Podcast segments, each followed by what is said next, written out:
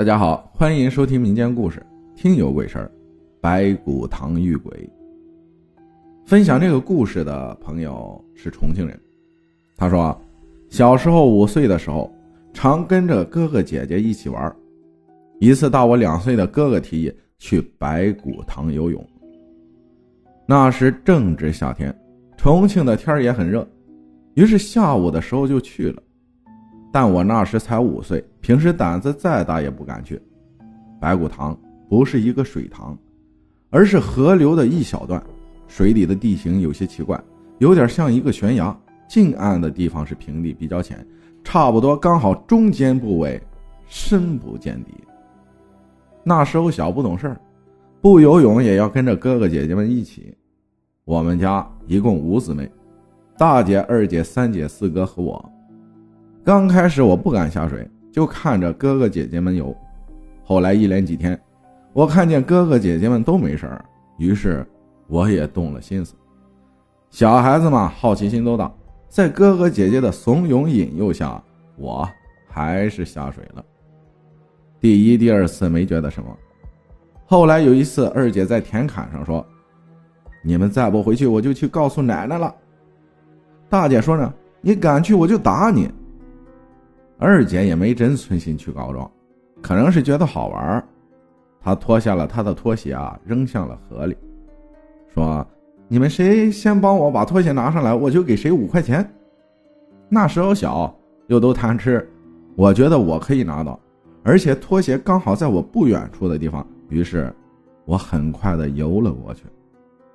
拖鞋顺着水流飘到了中间，我也渐渐的游的有些吃力了。最后，我一个猛子扎下去，拿到了拖鞋，却发现我踩不到底了。我浮着水，就在这时，脚却被一只人手抓住了。没错，我虽然年岁还小，但我肯定，那的的确确是一只人手。我奋力的扑腾着，大姐见状不对，游过来拉了我一把。说来也奇怪。我死命蹬着脚都甩不掉的手，在大姐碰到我的一刹那，松开了。我赶紧游了回去。从此以后没再敢下水游泳，就算是泳池我也不敢下去。后来听大人们说那个地方诡异的很。我们那儿引水出来的管子一般都安在水塘里。很久之前，我一个亲戚曾淹死在那里，原因却诡异的很。他本是去修水管的。因为不会游泳，所以带了一个游泳圈。出门前再三检查，毫无纰漏。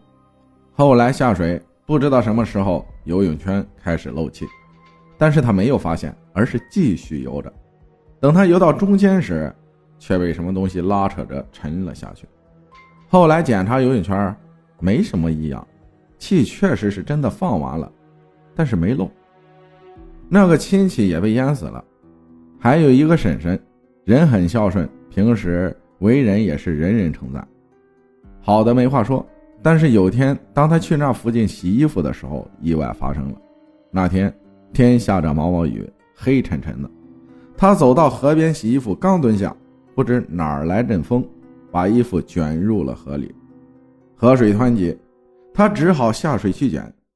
岸边的水相对较浅，他挽起了裤脚，就踩着水去捡衣服。等他捡回了衣服，回岸边时，脚下一个没站稳，一屁股摔进了水里。刚要起来，却不知被什么东西拉扯住。最后，人们在白骨塘发现了他，那时他已经没了气息。悲怆之余，大家也感到奇怪：那么浅的水，怎么还能淹死人？我经历那件事后，再也不敢下水游泳。只要一下水，我就感觉左脚紧紧的，像是被人手抓住一样。